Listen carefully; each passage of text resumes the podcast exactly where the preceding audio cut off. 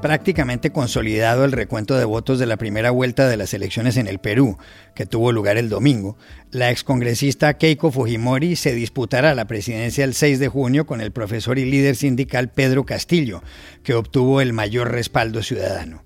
Castillo se pronunció ayer.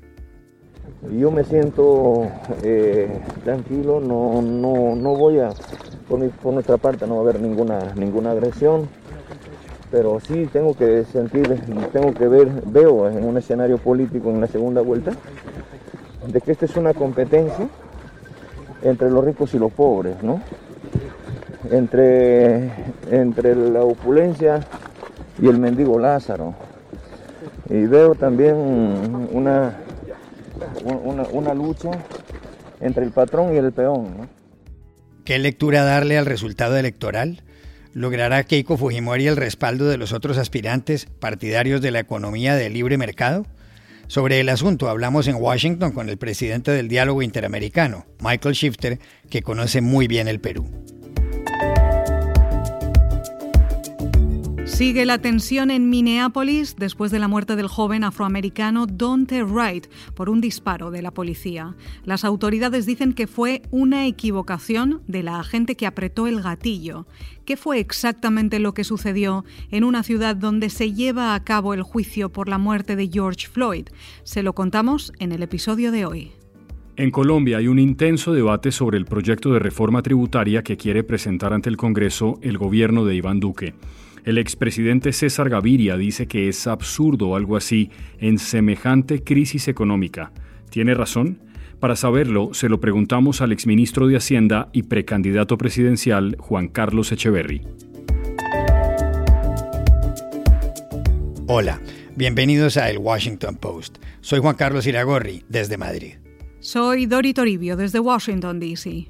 Soy Jorge Espinosa, desde Bogotá. Es miércoles 14 de abril y esto es todo lo que usted debería saber hoy.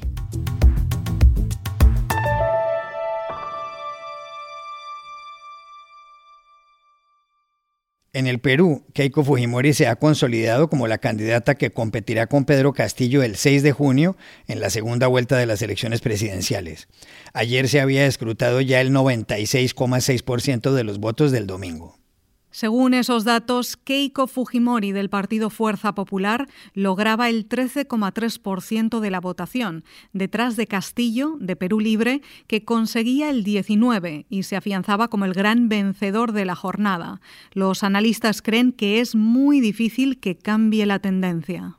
En el tercer lugar aparecía el ultraderechista Rafael López Aliaga de Renovación Popular, con el 11,68, seguido del economista Hernando de Soto de Avanza País. En el listado había un total de 18 aspirantes a la presidencia. Pedro Castillo, profesor y líder sindical izquierdista de 51 años, que quiere cambiar la constitución y el modelo productivo, se hizo célebre al encabezar un paro del magisterio en 2017 reclamaba más presupuesto para la educación y mejores salarios para los maestros. Keiko Fujimori, hija del expresidente Alberto Fujimori, condenado por crímenes de lesa humanidad y otros delitos, y que ha sido procesada ella misma por lavado de activos, seguía esperando ayer una respuesta de De Soto y López Aliaga, a quienes se dirigió el domingo. Creo que hay muchas coincidencias con los candidatos y partidos que vienen en el primer pelotón. Hago una invocación a ellos que han señalado que creen en un modelo de inversión privada. Aquellos que han señalado que no quieren que el Perú se convierta en Cuba o en Venezuela. ¿Cómo entender que Pedro Castillo hubiera dado la sorpresa al ganar definitivamente la primera vuelta? Se lo preguntamos en Washington a Michael Shifter, presidente del Diálogo Interamericano, el centro de análisis más prestigioso en Estados Unidos sobre temas de la región. Mire, el país de Perú está en una situación eh, desastrosa por la pandemia, la economía, eh, lo social, lo político está muy mal en todos sentidos. Hay una desesperación generalizada En esas condiciones no debería sorprenderse mucho que un candidato eh, que no es conocido, eh, por lo menos en Lima, el capital, eh, Pedro Castillo puede llegar a ser primero en la votación para, para, presidente. cualquier cosa puede pasar en Perú y paradójicamente y irónicamente un escenario parecido pasó cuando yo estaba viviendo justo en Perú en el año 90, hace 30 años, más de 30 años, cuando em, ganó Alberto Fujimori, el padre de la, de, la candidata eh, Keiko Fujimori, que es la otra candidata para la presidencia, salió segundo. Eh, cuando nadie lo conocía, surgió de nada y también tenía un aspecto folclórico que, que Castillo ha, ha copiado y también fue muy antipolítico, anti-establishment. Entonces hay cierto eh, aspecto irónico, eh, delicioso, si quiere llamarlo así, eh, que en 30 años la situación muy precaria en Perú por inflación y por Sendero Luminoso, hoy día muy precaria también por la pandemia, por la situación económica, social y la crisis política muy profunda. Eh, así que hay que aprender que en Perú, donde no existen instituciones fuertes, eh, en situaciones económicas, sociales eh, muy difíciles, cualquier escenario político es posible. También le preguntamos a Michael Shifter si para la segunda vuelta Keiko Fujimori, que es partidaria de la economía de mercado y de la iniciativa privada, recibirá automáticamente el respaldo de Hernando de Soto y de Rafael López Aliaga. Me parece un error pensar eh, que eh, Keiko Fujimori va a recibir eh, el apoyo necesariamente de Hernando de Soto o el señor Aliaga, que también comparten un compromiso con el del mercado. Eh, yo creo que hay que ver otros factores y también tener en cuenta que Keiko Fujimori está enfrentando procesos judiciales por lavado de dinero y otros cargos. Y esto obviamente genera un alto nivel de desfavorabilidad y altos negativos, como decimos, como dicen los encuestadores. Entonces, eh, es un error pensar en esto que la, la, derecha, si quiere llamarlo así, va a sumar fuerzas y la izquierda suma fuerzas. Yo creo que va a haber eh, muchos eh, como candidatos en cama que son muy extrañas, alianzas muy extrañas, y por, el, por, por tema religioso, por tema de muy conservador en términos sociales, eh, el señor Aliaga es de Opus Dei, eh, el señor Castillo es evangélico, eh, puede haber cosas en común entre ellos. También son, ambos son anti-establishment, aún, aún con posiciones ideológicamente distintos. Entonces, yo creo que es un error pensar que los votantes que, de Aliaga necesariamente pasarán a apoyar a Keiko Fujimori. Y yo creo que hay muchas eh, rivalidades personales y, diferencias. Entonces hay que, eh, hay que ver cómo, cómo van uh, los votantes, para dónde van. De repente muchos no van a votar porque son opciones eh, no son muy atractivas para la mayor parte de, de los peruanos. y, pero pienso que cualquiera puede ganar. yo no descarto un triunfo de Castillo y no descarto uno de, de Keiko Fujimori. Habría que ver cómo, eh, cómo va la campaña, que seguramente va a ser muy intensa, muy sucia y que ya, ya arrancó para el 6 de, de junio.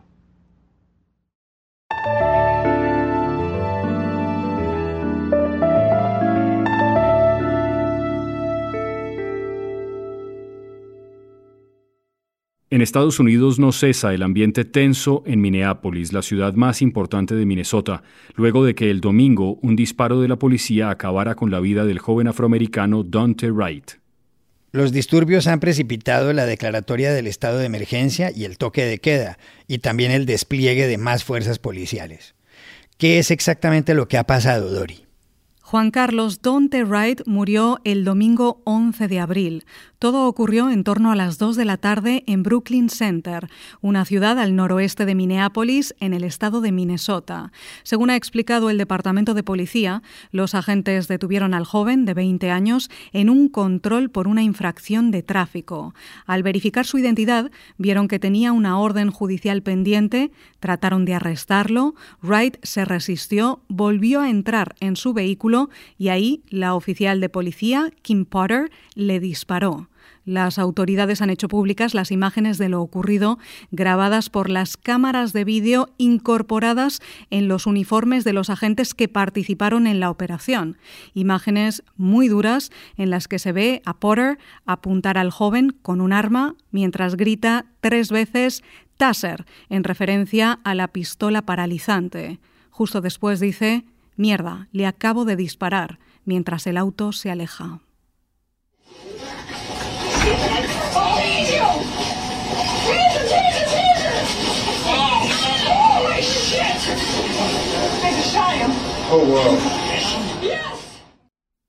El joven chocó contra otro vehículo poco después y fue declarado muerto en el lugar. El jefe de la policía, Tim Gannon, dijo el lunes que la agente que disparó contra Wright tenía intención de usar su pistola Taser, pero empleó por error su arma de fuego. Habló de descarga accidental. As I watched the video and listened to the officer's commands, it is my belief that the officer had the intention to deploy their taser, but instead shot Mr. Wright with a single bullet. This appears to me, from what I viewed and the officer's reaction and distress immediately after, that this was an accidental discharge.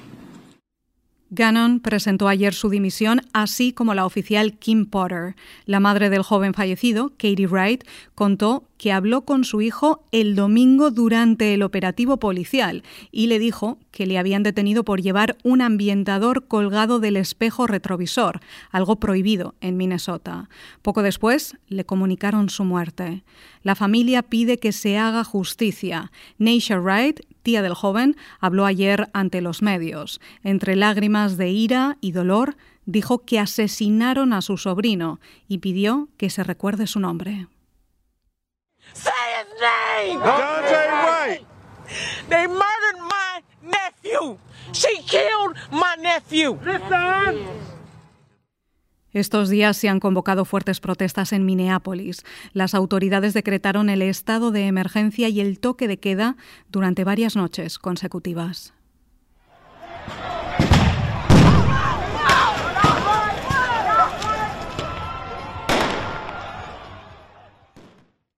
Desde Washington, el presidente Joe Biden pidió calma y una investigación en profundidad sobre lo ocurrido. Y la vicepresidenta de Estados Unidos, Kamala Harris, dijo ayer que Dante Wright debería estar vivo. I do want to address the killing of Dante Wright. He should be alive today.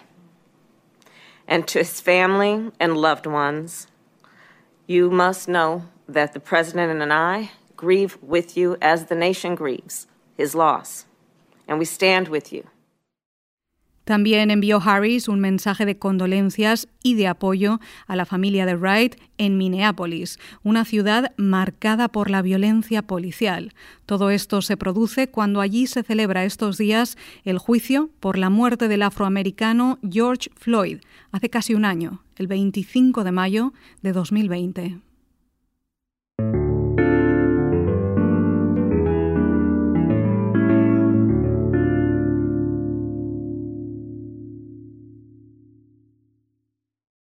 This podcast is sponsored by Monarch Money. Are you saving to reach your financial goals? Reaching those goals isn't just about getting more money, but by managing what you have. And the best way to manage your money? Monarch Money.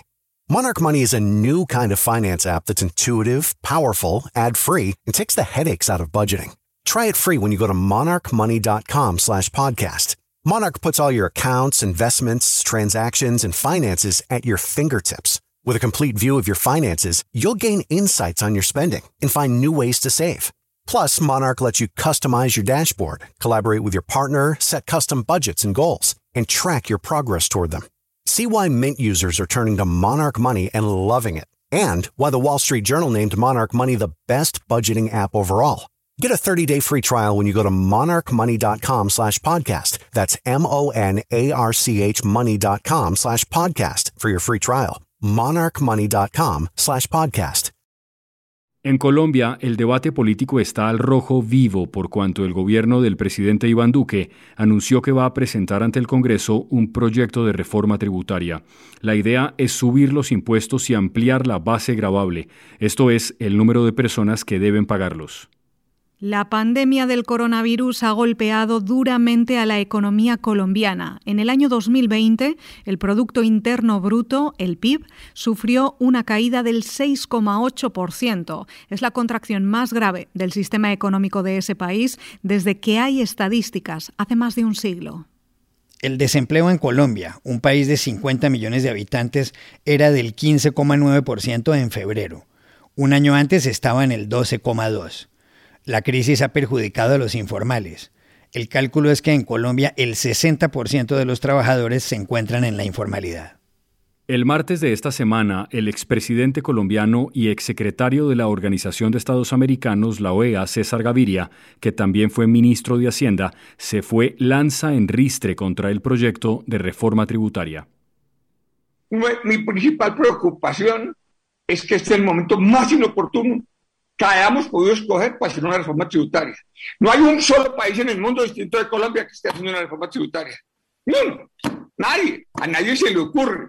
La teoría económica ha cambiado demasiado porque en medio de la pandemia, las grandes instituciones, las que ponen la opinión, el Fondo Monetario, el Banco Mundial, la Reserva Federal, eh, eh, el, primer secretario, el secretario de Hacienda de Gran Bretaña, todos ellos aquí hay que cambiar de teoría económica. Esto es keynesianismo otra vez.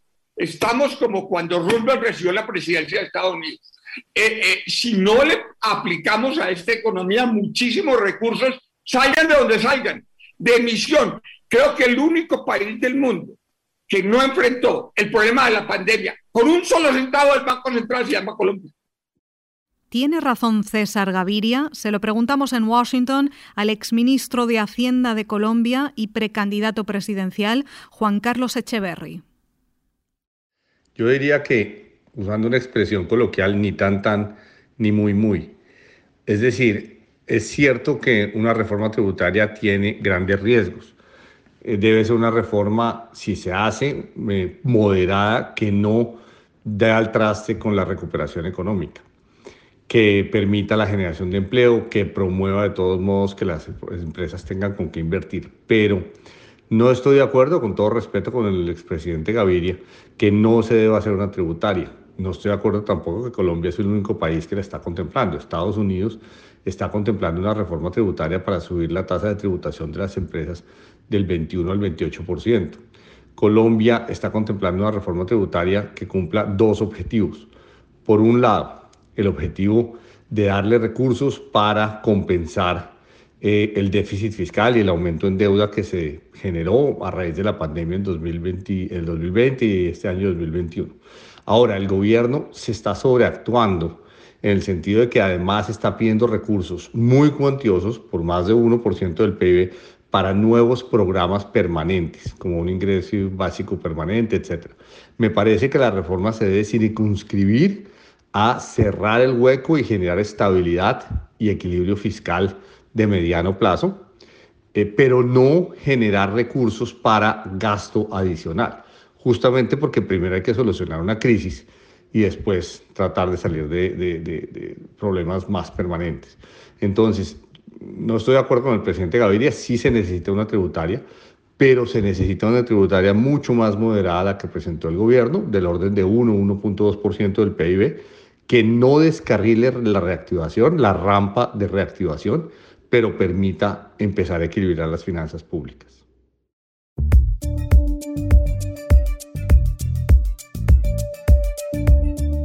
Y estas son otras cosas que usted también debería saber hoy. En Estados Unidos, la Administración de Alimentos y Medicamentos, FDA por sus siglas en inglés, y el Centro de Control y Prevención de Enfermedades han recomendado suspender temporalmente el uso de la vacuna de Johnson Johnson contra el coronavirus después de seis casos de trombos en mujeres de entre 18 y 48 años. Una de ellas murió. Más de 7 millones de dosis de esta vacuna, que funciona con una sola, han sido administradas en ese país. Johnson Johnson dijo que retrasará proactivamente el lanzamiento de su vacuna en Europa. El presidente de Estados Unidos, Joe Biden, anunciará hoy el retiro de las tropas de su país en Afganistán a más tardar el 11 de septiembre. La fecha tiene un significado especial. Ese día se cumplen 20 años de los atentados contra las Torres Gemelas en Nueva York. Como consecuencia de ese ataque, el entonces presidente estadounidense, George W. Bush, inició la guerra contra los talibanes y Al-Qaeda en territorio afgano. Desde entonces han muerto 100.000 civiles y 2.000 militares de Estados Unidos. Ayer se celebró en todo el mundo el Día del Beso. La fecha, 13 de abril, se escogió porque ese día de 2011 una pareja se dio el beso más largo registrado hasta entonces. 46 horas, 24 minutos, 9 segundos. Uno de los mejores poemas sobre el besar es el de la gran poetisa chilena, Premio Nobel de Literatura Gabriela Mistral. Se titula Besos y su primera estrofa dice lo siguiente. Hay besos que pronuncian por sí solos la sentencia de amor condenatoria. Hay besos que se dan con la mirada. Hay besos que se dan con la memoria. Y aquí termina el episodio de hoy de El Washington Post, El Guapo. En la producción estuvo Cecilia Favela. Cuídense mucho y pueden suscribirse a nuestro podcast en nuestro sitio web, elwashingtonpost.com, seguirnos en nuestra cuenta de Twitter, arroba el post, y también nos encontrarán en Facebook buscando el Post Podcast. Chao, hasta la próxima.